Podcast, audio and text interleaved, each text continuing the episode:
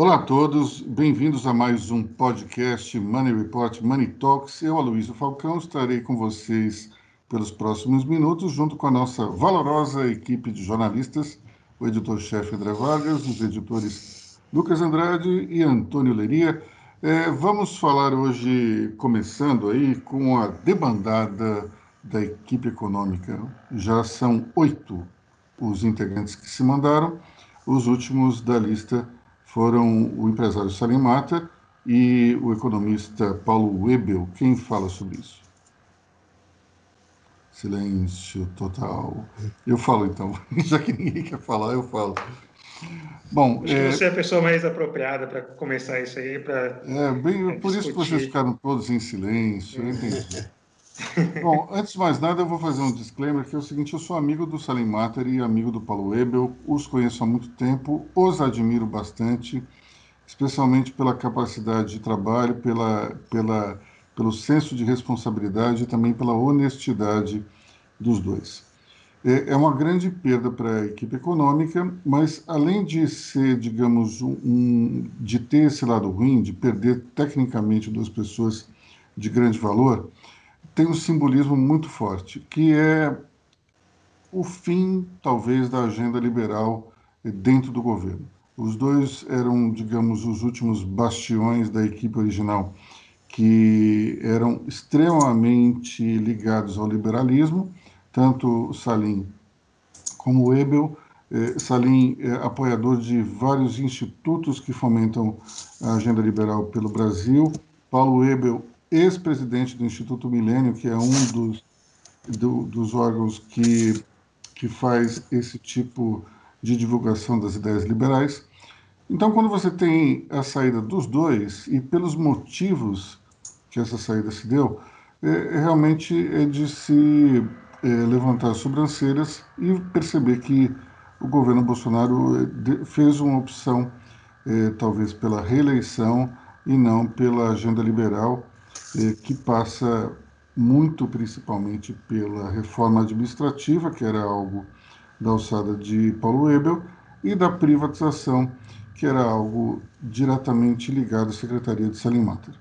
Quando você não tem é, um horizonte muito claro do que vai acontecer com a privatização e, ao mesmo tempo, se empurrando com a barriga a reforma administrativa, percebe-se que o DNA liberal se perdeu dentro da administração. Portanto, é, trata-se de um governo de direita, como, por exemplo, um governo militar, um governo José Sarney, enfim, qualquer outro governo que tenha passado é, pelo Brasil no passado recente e que tenha, digamos, uma veia um pouco mais é, estatizante, não sei se é a palavra, porque Paulo Guedes também continua à frente do ministério, mas percebe-se claramente que há concessões e nós não temos mais aquela agenda liberal raiz.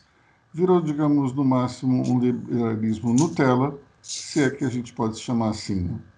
Lucas, quer falar alguma coisa? É, eu queria só acrescentar uma, uma coisa aqui. É, depois dessa debandada, e também teve um episódio significativo aí nessa última semana, que foi a aproximação do Bolsonaro com o presidente, com o ex-presidente Michel Temer.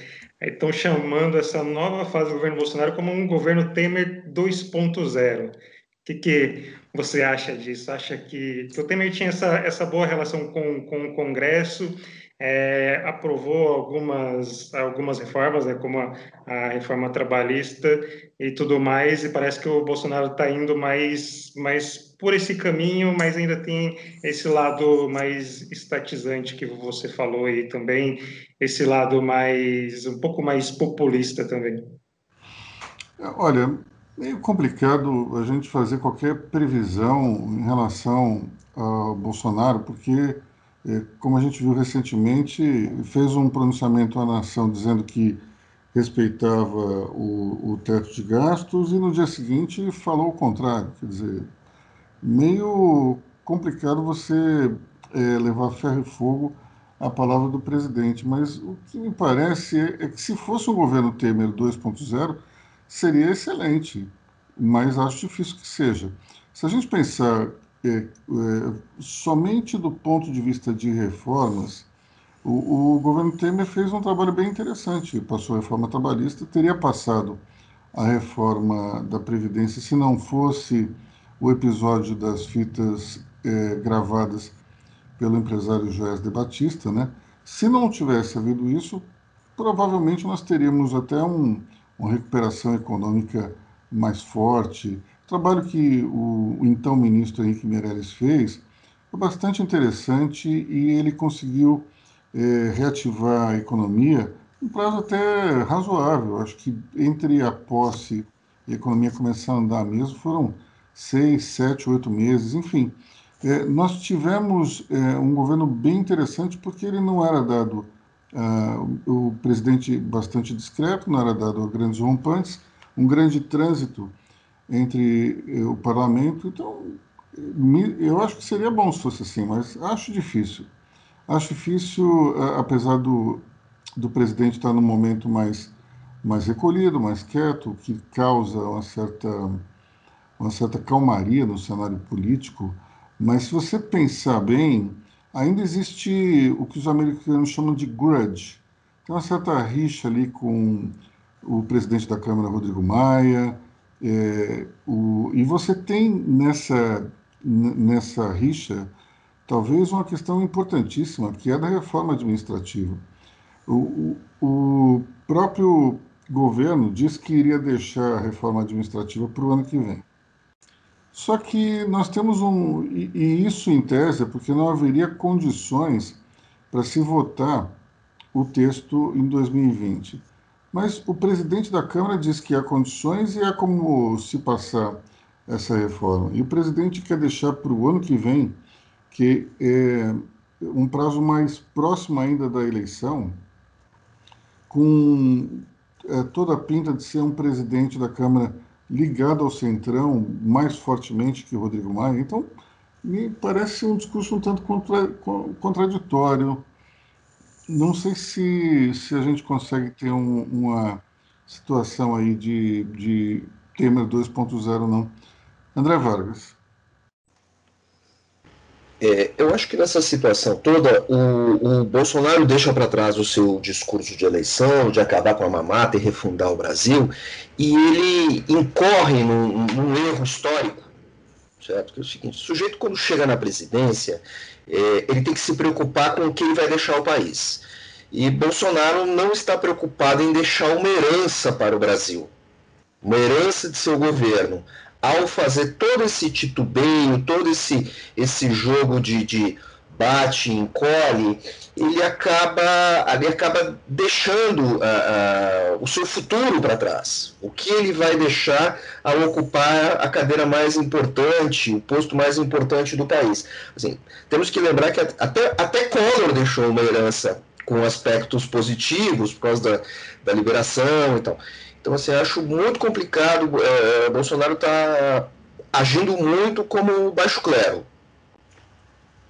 Que é, que é a origem dele, né, basicamente. É, esse ponto é bem interessante, André. A gente está falando de, de um presidente que já traiu três tópicos importantes do discurso de, de campanha. Uma agenda liberal, é, muito representada pelo, pelo, pela privatização e também um discurso que, de uma certa forma, atacava eh, os privilégios do funcionamento, do funcionalismo público. Eh, outro ponto importante desse discurso de campanha foi ataque sistemático ao toma lá da cá e agora, recentemente, ele se aliou ao Centrão, que é a melhor definição de fisiologismo político. E, por fim, o presidente, na campanha, tinha falado que não, não iria concorrer à reeleição. Ele falou inúmeras vezes que era contra a reeleição, que ele não queria concorrer a um segundo mandato. Logo depois da posse, já começou a falar em, em, em reeleição. Então, é meio complicado você ter três bandeiras importantíssimas da campanha que foram descartadas em um ano e meio de mandato me parece extremamente frustrante para os eleitores de Jair Bolsonaro. Lucas, quer falar alguma coisa?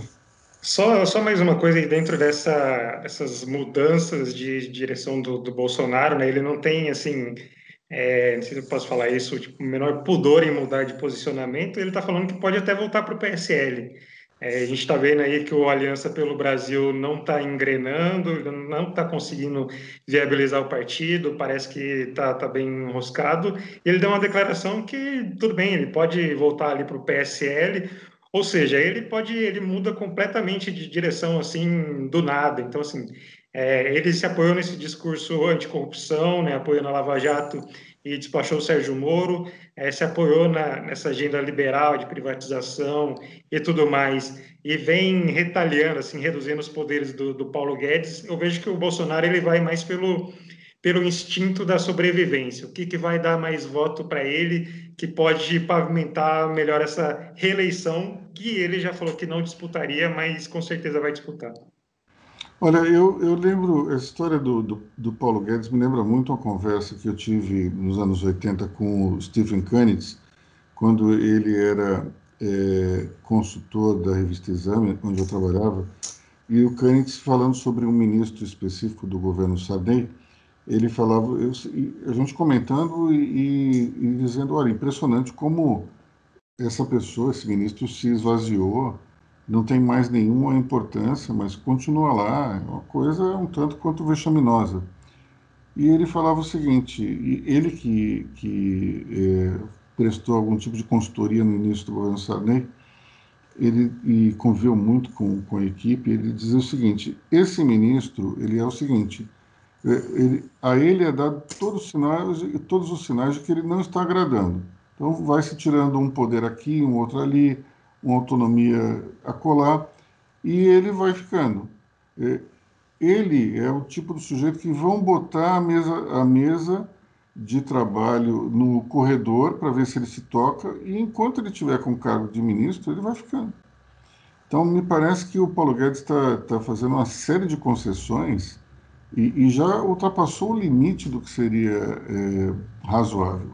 Pelo menos é, comparando com o seu histórico, com a sua luta pelo liberalismo e especialmente pelos, pelas cutucadas que ele vem recebendo ali do Centrão, que claramente está apoiando o Rogério Marinho, que é uma abordagem mais desenvolvimentista, né, que é, o, é, é, é, é, digamos, o termo politicamente correto para dizer que querem torrar o dinheiro público mesmo. Né? Enfim, é complicado. Não é exatamente uma situação muito, muito promissora, mas estamos no Brasil e temos como presidente Jair Bolsonaro, que, como o Lucas bem lembrou, pode mudar de ideia a qualquer hora. André? Existe um, um, uma questão interessante aí que é o seguinte: tudo que está acontecendo e a maneira com que o Paulo Guedes está reagindo isso contraria a, contraria a própria natureza da personalidade de Paulo Guedes, que é um sujeito dado a meter a boca no trombone. Dado, no passado, Paulo Guedes brigou com quase todos os grandes economistas do, do, do governo Fernando Henrique, e dessa vez ele está contrariando toda a sua agenda política e todo o seu modo de agir, toda a sua personalidade. Então, assim, Paulo Guedes está meio descaracterizado. Não é a pessoa que todo mundo conheceu no, no passado, até o passado recente. Tom, quer falar alguma coisa? Eu, eu queria ver como você, se você entende que o Paulo Guedes está num processo de fritura, mais ou menos como aconteceu com o Sérgio Moro que era um expoente aí do governo, e aí começaram a querer interferir na Polícia Federal e, e, foi aquele processo de fritura até que ele mesmo decidiu sair. Com Paulo Guedes, você acredita que esteja acontecendo a mesma coisa? É, quer dizer, saem os secretários porque a coisa não está andando, é, já na, na, na Congresso, com um novo líder de governo, o Ricardo Barros, há uma aproximação também do Centrão, assim como é, houve com, com o Temer. Dá para a gente dizer que está havendo essa aproximação toda é, significa um processo de fritura e, e, uma ameaça a médio prazo? Otto, eu acho o seguinte: é, o governo, ele é um pouco. Esse governo é um pouco diferente dos outros, no sentido de que a fritura não é a fritura clássica que a gente está acostumado. É uma fritura, eu diria que é, é mais aquela coisa da, do sapo na água quente, sabe? Você coloca o sapo na água quente, vai aumentando a temperatura aos poucos e ele vai se acostumando ao novo ambiente. Ele vai ficando. Eu acho que o Paulo Guedes está mais nessa situação do, do sapo na água quente do que uma fritura clássica, digamos, uma fritura daqueles dos governos que a gente está acostumado a ver, né? É, Lucas, você quer falar alguma coisa? É, eu acho que assim, eu tenho uma, saiu hoje uma pesquisa do Datafolha, né, mostrando que subiu a, a popularidade do, do, presidente Bolsonaro. Eu acho que assim, é, a gente tem lá no site, né, o porque é importante quem ganha, quem perde.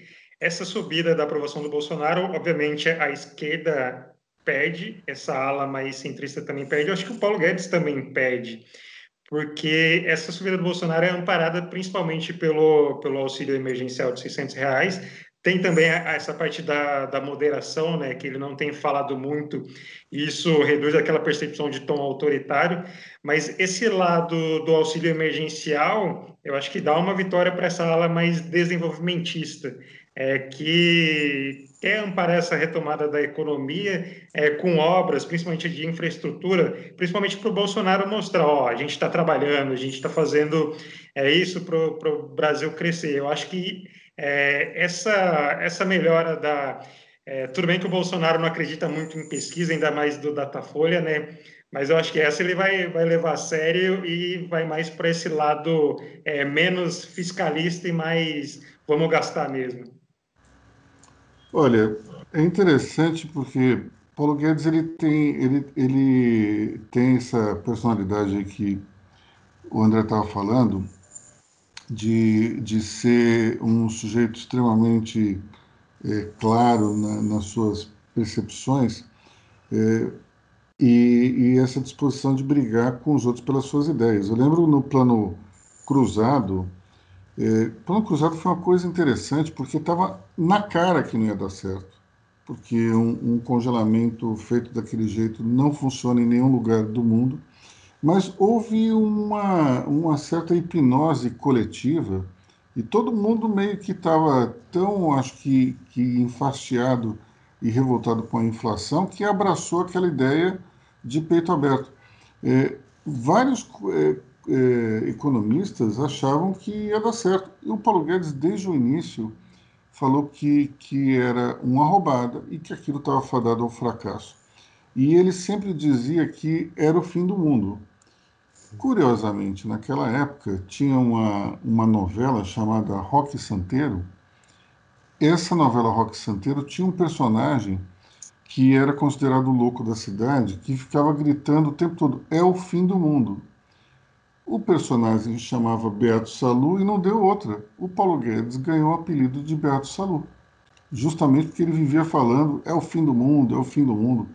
É, até hoje ele odeia essa história. Assim. Toda vez que alguém fala em Beato Salu, ele fica arrepiado. Mas o fato é que ele, no passado, ele, ele teve sempre essa, essa questão de, de dizer o que pensava. E agora entrou numa fase meio light, eu acho que talvez mais preocupado na sua posição é, do que qualquer outra coisa. E, e, como na metáfora do sapo dentro da água quente, ele não está percebendo o, o ambiente mudando ao redor e vai, vai se adaptando. Ele vai se adaptando porque ele quer ficar no governo. Me parece que aquele momento inicial no qual o Bolsonaro falava alguma coisa, ele dava um presta atenção, e o Bolsonaro voltava atrás, meio que se perdeu com a saída do Sérgio Moro. O Sérgio Moro saiu e o governo continuou. E acho que o Bolsonaro tem, tem plena convicção de que se o Paulo Guedes sair vai ser ruim na, na relação com o empresariado, mas tudo bem, vida que segue. Lucas. É, até dentro disso, Luiz, a gente estava vendo alguns bastidores né, sobre essa saída do Paulo Ebel e do Salim Matter. É, a conversa do Paulo Guedes com eles foi nesse sentido, falar, ah, quem tem o voto é o Bolsonaro, ele é o presidente. É a decisão que ele quiser tomar é responsabilidade dele. E se eu não me engano, acho que o vice-presidente Hamilton Mourão também falou isso da reforma administrativa. É, tá pronta. A hora que o Bolsonaro quiser mandar, ele vai mandar. Ele é o presidente, ele é quem tem o voto, então ele é quem decide. E o pior é que é verdade. Quem foi eleito foi ele. Ele que tem essa, essa, esse predicado, ele tem essa primazia. A gente não sabe exatamente o que, é que se passa na cabeça do presidente nesse momento, mas é, percebe-se que ele, ele só está preocupado mesmo, acho que com 2022, apesar de estarmos em 2020, né?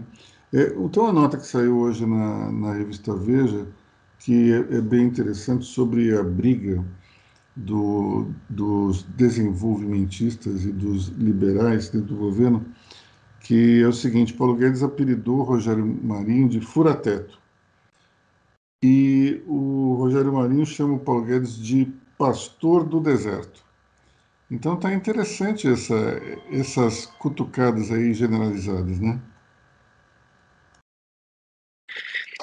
Exatamente, tá. Essa disputa é uma disputa, mais uma vez, a gente vê, observa que desde o começo do governo a oposição é, quase não, não aparece, assim, a oposição quase não faz frente para o governo. Todas as crises do governo vieram do próprio governo, assim. É, o governo acho que nem, nem, nem precisa da, da oposição assim para gerar suas próprias crises. É impressionante, né? Bom, é, se a gente está falando da eleição presidencial 2022, nos Estados Unidos ela está logo ali, já em 2020, e saiu uma pesquisa essa semana que mostra Joe Biden, Biden na dianteira com 49 pontos contra 42 de Donald Trump, 9 pontos percentuais de indecisos. Muitas pessoas já acham que, que é, a eleição é, virou em favor de Joe Biden, dos democratas, mas eu tenho algumas dúvidas e eu vou compartilhá-las com vocês. Primeira dúvida é: eu não sei exatamente como é que o eleitor médio americano vai se comportar diante da escolha de Kamala Harris como vice-presidente da chapa democrata. É, primeiro, por uma questão do discurso da, da própria Kamala Harris é, e também pelo fato de que a imprensa americana já começou a fazer aquela varredura tradicional é, que acontece sempre quando algum candidato a vice ou a presidente é, é nomeado.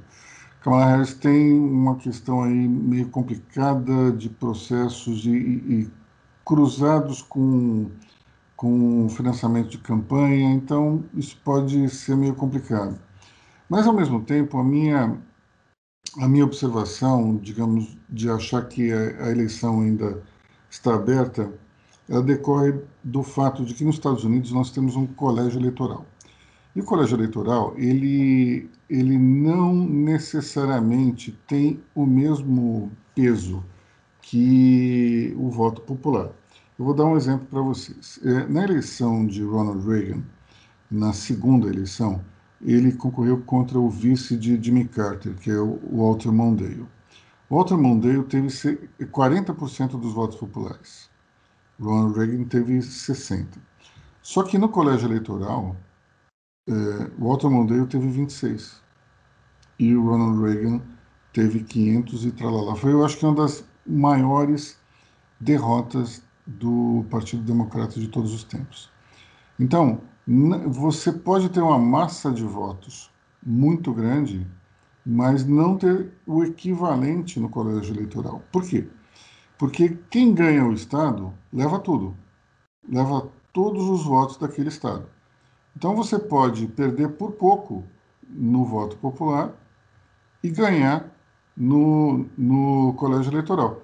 Com o Trump e a Hillary foi exatamente isso é, Al Gore e, e George W. Bush. Você tem vários exemplos na história americana que mostram que o colégio eleitoral ele faz uma certa diferença e essas pesquisas elas são de voto popular. Então eu não duvido que o Biden esteja liderando o voto popular. A minha dúvida é se quando você coloca isso em termos de colégio eleitoral, como é que isso vai ser? Em tese, uma 49 a 42 é uma distância muito grande para o Biden perder no colégio eleitoral, mas ainda tem um tempo até a eleição propriamente dita. Então, eu tenho minhas dúvidas se, se essa fatura está é, tá totalmente fechada em nome dos democratas. André Vargas. é, é, preciso levar em consideração o seguinte, né? Onde, é estão, onde estão os blocos, os grandes blocos de votos dos democratas? Não me parece que uma candidatura do Joe Biden com uma figura como a Kamala Harris, é, que se identifica como negra, mas é atacada pela direita americana por supostamente não ser negra, porque ela é, ela, a mãe dela é indiana tamil, e o pai é negro, então é, para a direita americana isso tem um, um certo peso, que para nós chega a ser irrelevante, mas assim, é, isso faz, talvez faça com que o bloco de, de, de votos do, do, do, dos democratas se concentre nos estados mais populosos e mais urbanos, o que pode fazer diferença. Lógico que também é preciso ver é, é, esse escrutínio do passado de todos os candidatos, né, principalmente da Kamala Harris, já que o Joe Biden é uma figura mais conhecida. É, tem que ver como é que fica essa distribuição, porque me parece, pelo menos na minha pobre impressão, que a concentração do, de votos democratas ficaria mais nos estados mais densamente povoados e que tem, que tem colégios eleitorais maiores. Acho que um, é, desculpa te interromper, acho que um outro ponto também é que a gente precisa levar em consideração que a campanha ainda vai entrar na fase mais ativa, né, do, dos debates, dos é, atos de campanha, e aí todo mundo fala do comportamento do Biden com um comportamento mais, mais lento, mais é, devagar, e nessa o Trump pode com seu discurso mais, mais enérgico, acabar sobressaindo contra ele nesses, nesses debates. É, tudo é possível também. Eu queria fazer uma pergunta para vocês. Vocês sabem qual é o percentual da população negra nos Estados Unidos? Tem ideia?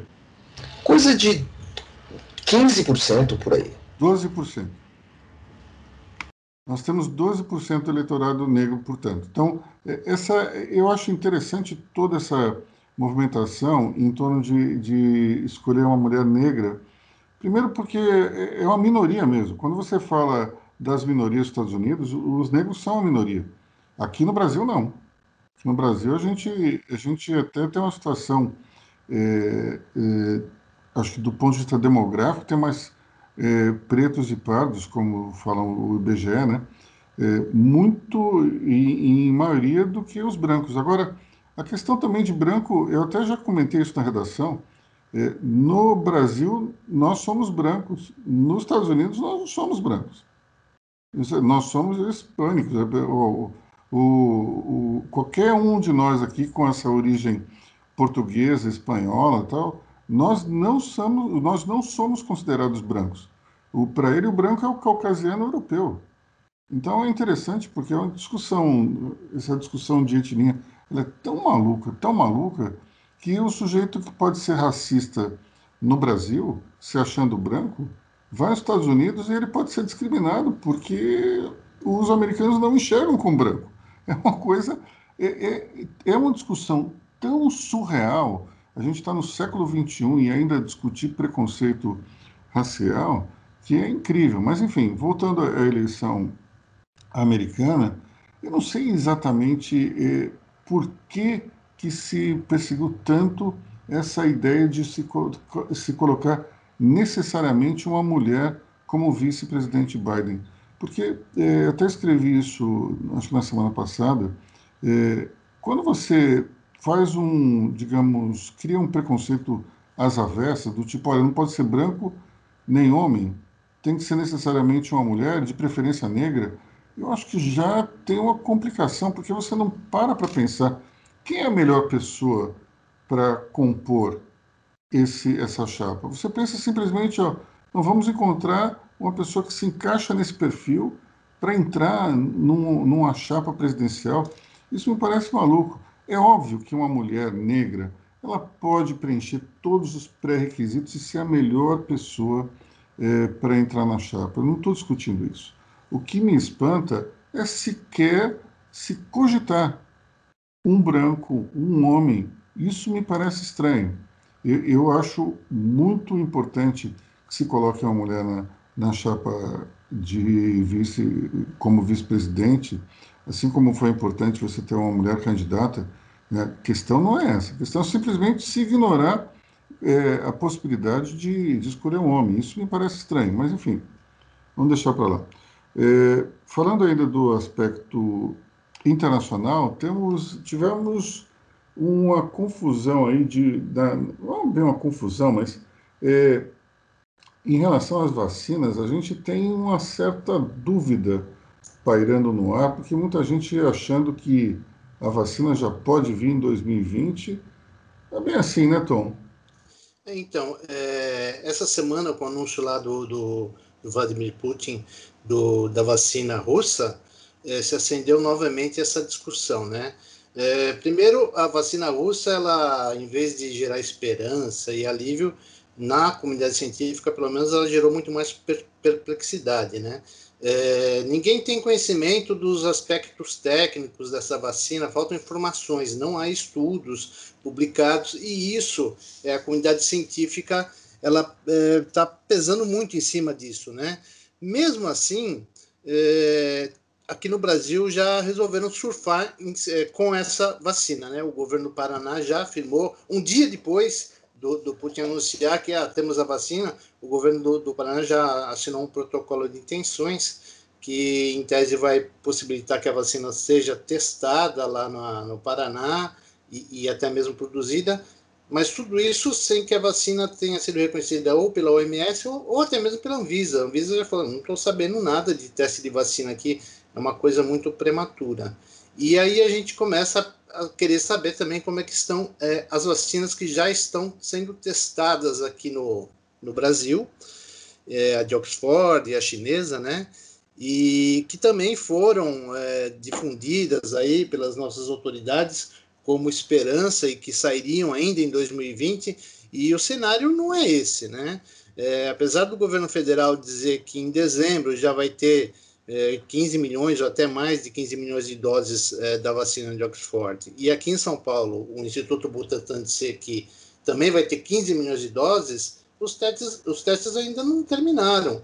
E, e nesse meio, no meio desse caminho pode acontecer muita coisa. Por exemplo, essa semana, se eu não me engano foi na segunda-feira, é, a Anvisa anunciou que é, as doses da vacina lá de Oxford vão ter que ser é, são duas doses. A pessoa toma uma dose e a segunda é, vai ser um reforço. E é uma coisa que não se falava até então. Tudo isso você vai descobrindo com os testes, né? E, e no final das contas você pode descobrir que a vacina não protege ou não protege por um, ter, um tempo suficiente. Quer dizer, tem muita água para rolar debaixo dessa ponte para a gente garantir segurança, né? Para garantir que vai ter a vacina. E, e, e quando você fala com, com, com, com os especialistas, né?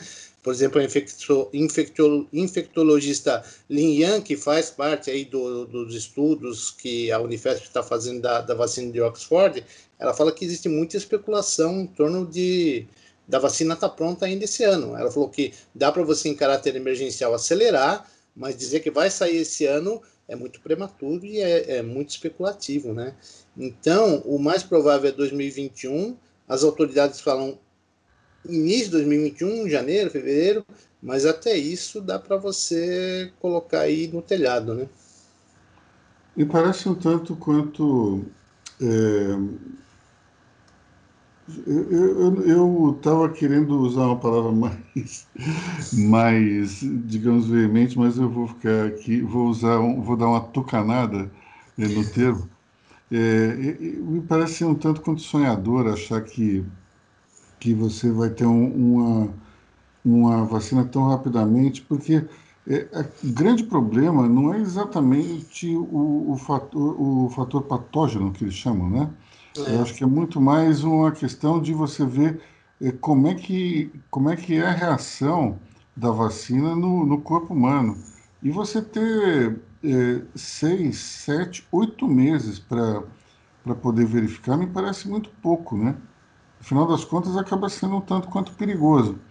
Mas, de qualquer forma, Tom, essa coisa do, do reforço, eu lembro que várias, várias vacinas infantis, elas precisam de reforço. Então, não necessariamente isso quer dizer que ela não funciona. Simplesmente é um outro tipo de... É, é uma dosagem que ela tem que ser repetida para que ela se torne é, eficaz, né? Mas eu, sinceramente, me, me parece um tanto quanto preocupante essa coisa da gente é, tentar fazer a vacina de afogadilho, porque pode ter situações complicadas. A gente não sabe exatamente quais são os efeitos colaterais, né? O, até o André acha que não tem muito efeito colateral, né, André? Olha, efeito colateral até agora é, não, foi, não foi encontrado, porque é, é, no desenvolvimento dessas vacinas, eu dei uma pesquisada sobre isso e falei com infectologistas, é, é, eles já desenvolveram o suficiente, é, já tem know-how suficiente para saber que não dá efeito colateral. Essas vacinas, a, a Oxford testada no Brasil e a, a, acho que é Sinovac, a chinesa, não apresentaram efeito colateral por enquanto. Só que também a questão principal não, não chegou à questão principal, que é a imunidade. Você talvez possa conseguir imunidade para determinado grupo, para pessoas com uma determinada característica, um determinado tipo sanguíneo e tal, ou determinada idade, mas você é, isso não representa imunidade. Imunidade é você é, é, é, é conseguir eliminar a doença, barrar a doença num grande percentual da população. Então, esse ponto nós, nesse ponto nós não chegamos ainda. Se conseguir barrar a doença em alguns grupos, ou para algumas pessoas aleatoriamente, até é possível. Mas isso não é vacina. É, é aí fica com cara de vacina cubana. Esse é o problema. Já viram a piada que está circulando no WhatsApp do sujeito que tomou a vacina, a vacina russa? Não? É muito engraçado que começa, o sujeito fala assim, acabo de tomar a vacina russa, está tudo ótimo, não sinto nenhum efeito colateral. Aí de, o resto do, do, texto começa a ser em cirílico. é muito divertido. Mas enfim, a gente tem essa coisa de fazer piada com tudo, né? Impressionante. Tem, Ainda em relação ao coronavírus, teve a, a história da asa do frango, né?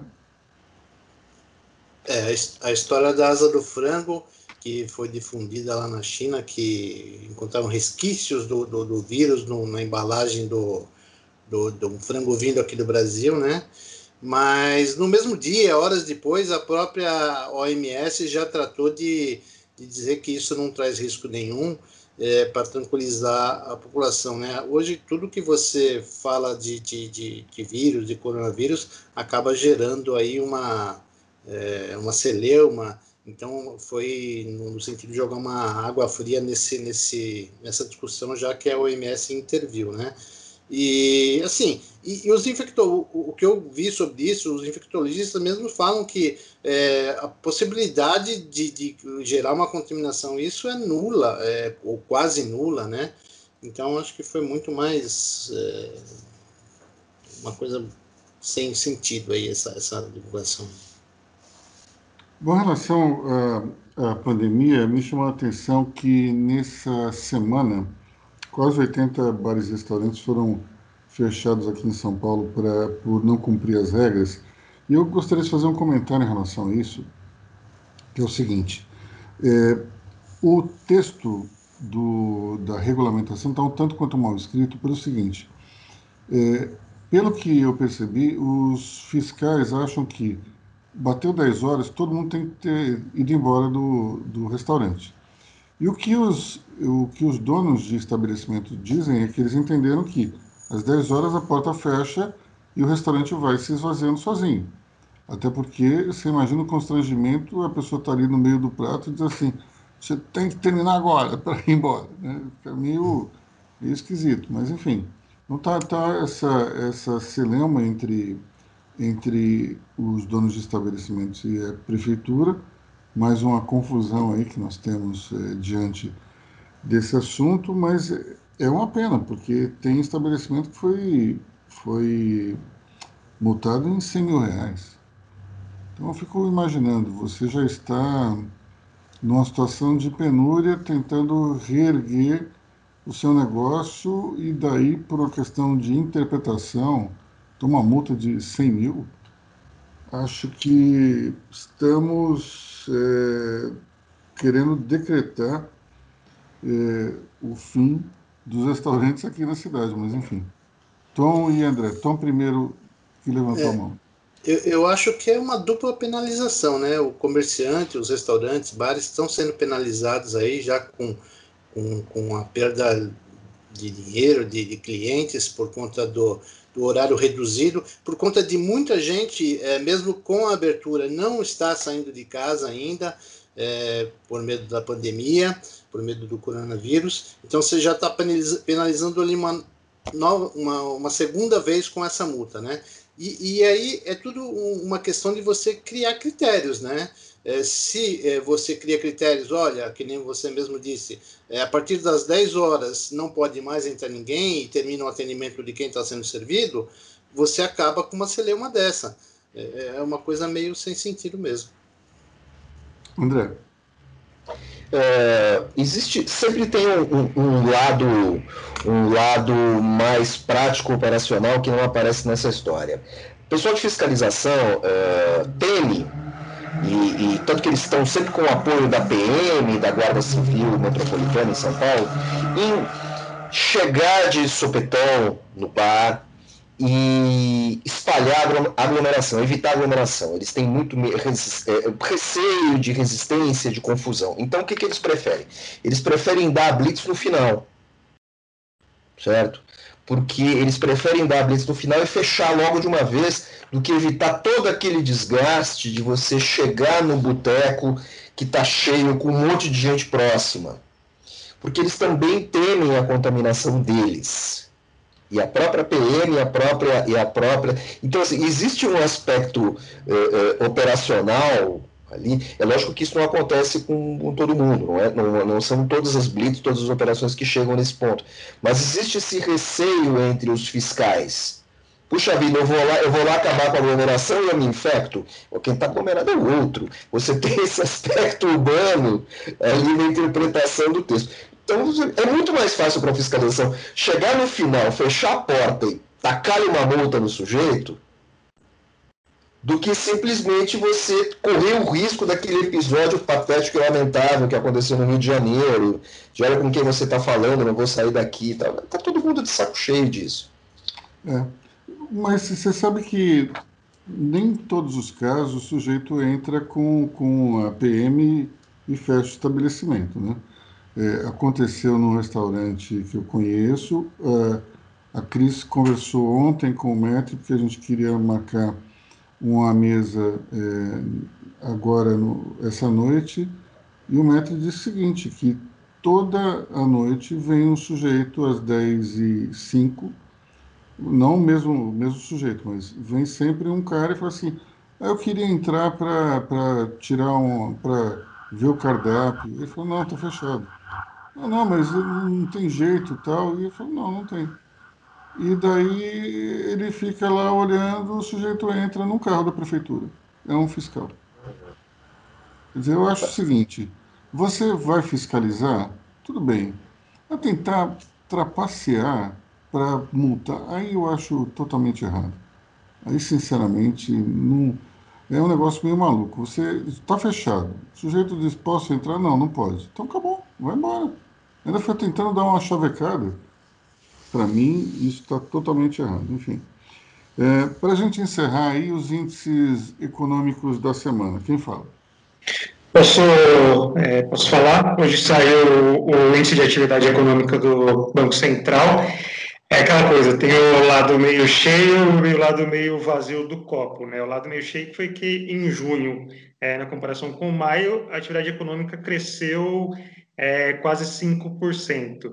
Só que levando em conta o resultado do segundo trimestre, é, na comparação com o primeiro, a atividade econômica caiu mais de 10%. Então, assim, é aquela percepção de que o pior da crise já passou, né? Esse pior já passou e está havendo uma, uma retomada.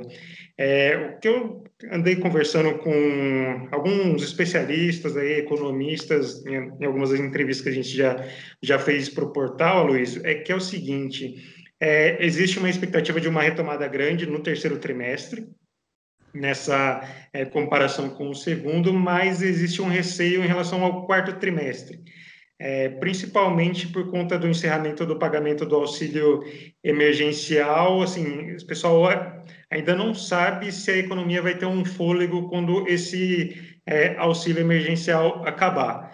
É, então, assim, há uma recuperação, uma recuperação, é, não sei se a gente pode falar em V, mas uma recuperação rápida, mas existe esse receio com relação ao quarto trimestre.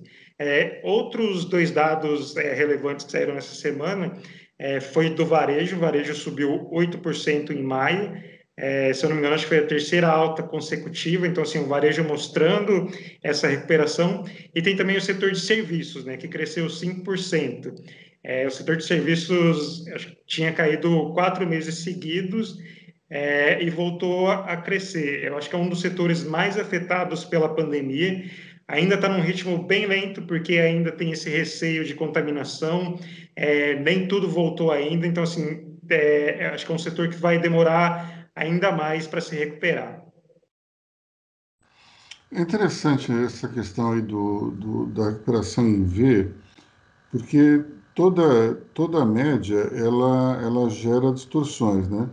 Eu lembro que eu tive um professor de, de geografia na escola e de orientação bem esquerdista e ele falava que a renda per capita era uma das maiores falsidades do, do, do mundo porque é, se eu tinha 100 e você tem zero, nós dois temos 50 cada um.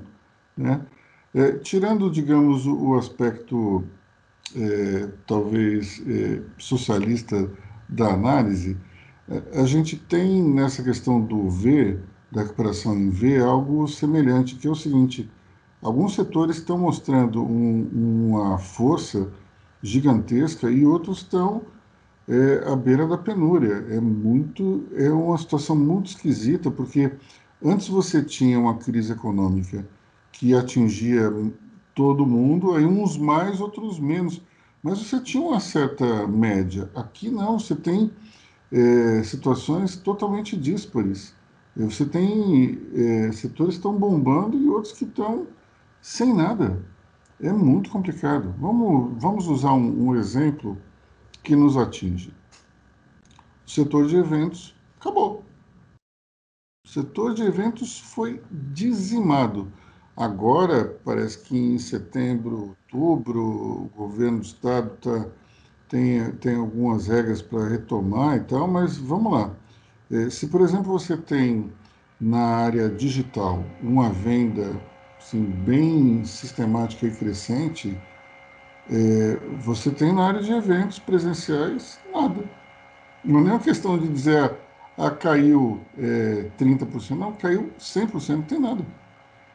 Então, é, é, quando você extrapola isso para outros setores, você vê que tem alguns setores que foram é, totalmente prejudicados e outros que até foram beneficiados. Então, é, é um V mas, é, como eu falei, é um V na média. Tem uns que estão naquela, naquele flatline, como se fosse um setor morto. Não, tem, não teve uma. caiu e ficou lá embaixo. Então, é, precisamos ver o que vai acontecer com, com esses é, segmentos que foram muito atingidos, como é que eles podem se recuperar, se é que eles vão se recuperar. É, um, uma vez eu lembro de uma entrevista que eu fiz com, com a Margaret Thatcher e ela disse que nunca, que ela como governante não se preocupava quando um setor ele fechava suas portas porque sempre outro era criado para absorver a mão de obra que, que ficava é, solta no mercado. O problema dessa nova economia é que os novos setores eles não absorvem mão de obra como anteriormente. Quando você tem, por exemplo, uma queda muito forte no setor é, industrial, essa área, por exemplo, digital, ela não contrata tanta gente como indústria. Então você vai tendo déficits cada vez maior de mão de obra, de, de emprego, enfim. Meio complicado. É, a gente tem que esperar um pouco ainda para ver, mas é, eu me eu fico extremamente receoso com alguns setores que vão sofrer ainda mais até o final do ano. Bom, acho que é isso, né, pessoal? Já tomamos demais o tempo dos nossos ouvintes. Vamos aí com 54 minutos de gravação. Acho que chega, né? Por hoje é só. Eu, Aloysio Falcão, me despeço de vocês. Bom fim de semana. Tchau para todos e tchau, pessoal. Tchau, pessoal. Até semana que vem. Tchau, tchau. Até semana que vem. Tchau, tchau. Até a próxima.